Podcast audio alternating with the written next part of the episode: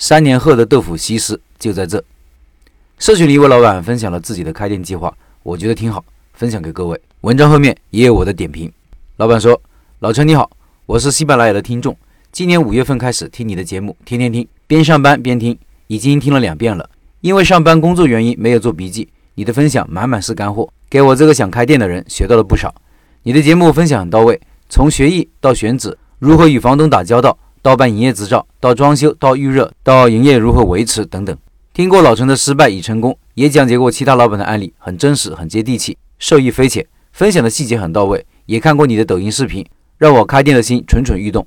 老陈说过，你现在的生活是三年前定下来的，那么从现在起定我三年后的生活。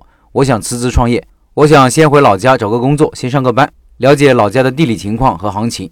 老家属于四线城市，外界的我从未在老家待过。所以要先回去找个工作，上几个月的班，了解情况，再做打算。我这个不上不下的年龄很尴尬。七十年代末的我，虽然经不起大的折腾，但是这个年纪的我们很吃得了苦。辞工回家也是因为家有老母要照顾，也只能返回老家发展。我没有开店做生意的经验，想从摆摊做起。之前也摆过摊，卖自家的农作产品之类的东西。记得老陈有过两档节目讲做豆腐的，我也知道豆制品的种类很多，千姿百态，品类多，想做好很难。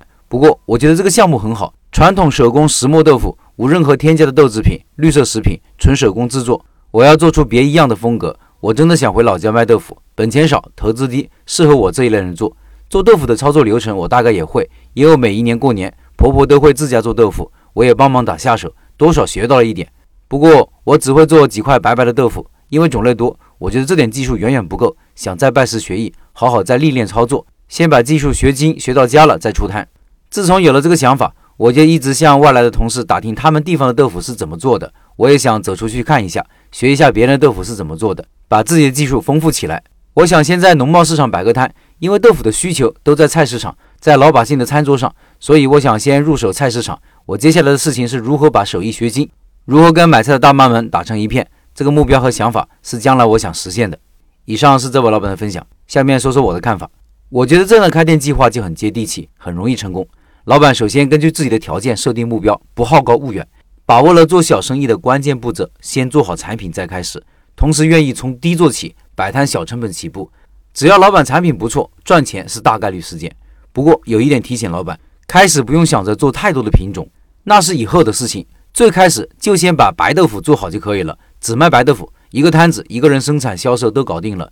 这个白豆腐一定要跟老家吃的一样，跟小时候吃的一样的味道，一样香，不能放乱七八糟的东西，做最自然、最淳朴的味道。豆子要精挑细选，看看哪里的豆子，哪个品种的豆子做出来最好。做出来了就可以开始了。东西好就要吆喝出来，要大声的告诉大妈大叔们。开始千万不要搞复杂，非要把所有品类都学会了再开始。卖的东西多了，反而增加失败的风险。顾客觉得杂，自己的人工成本也会增加不少。只做白豆腐就够了。等自己的白豆腐摊子有点口碑了，大家觉得你的豆腐地道好吃了，觉得你这个人不错了，再拓展其他的豆制品种也不迟。随着生活水平的提高，大家都在追求大自然本来的味道，食物本身的味道，或者小时候的味道。无论是老人家还是年轻人，都如此，都希望吃到真正用心做出来的东西。这种返璞归真的需求会越来越多。文章标题我说三年后做得好，哪里需要三年？一年就足够了。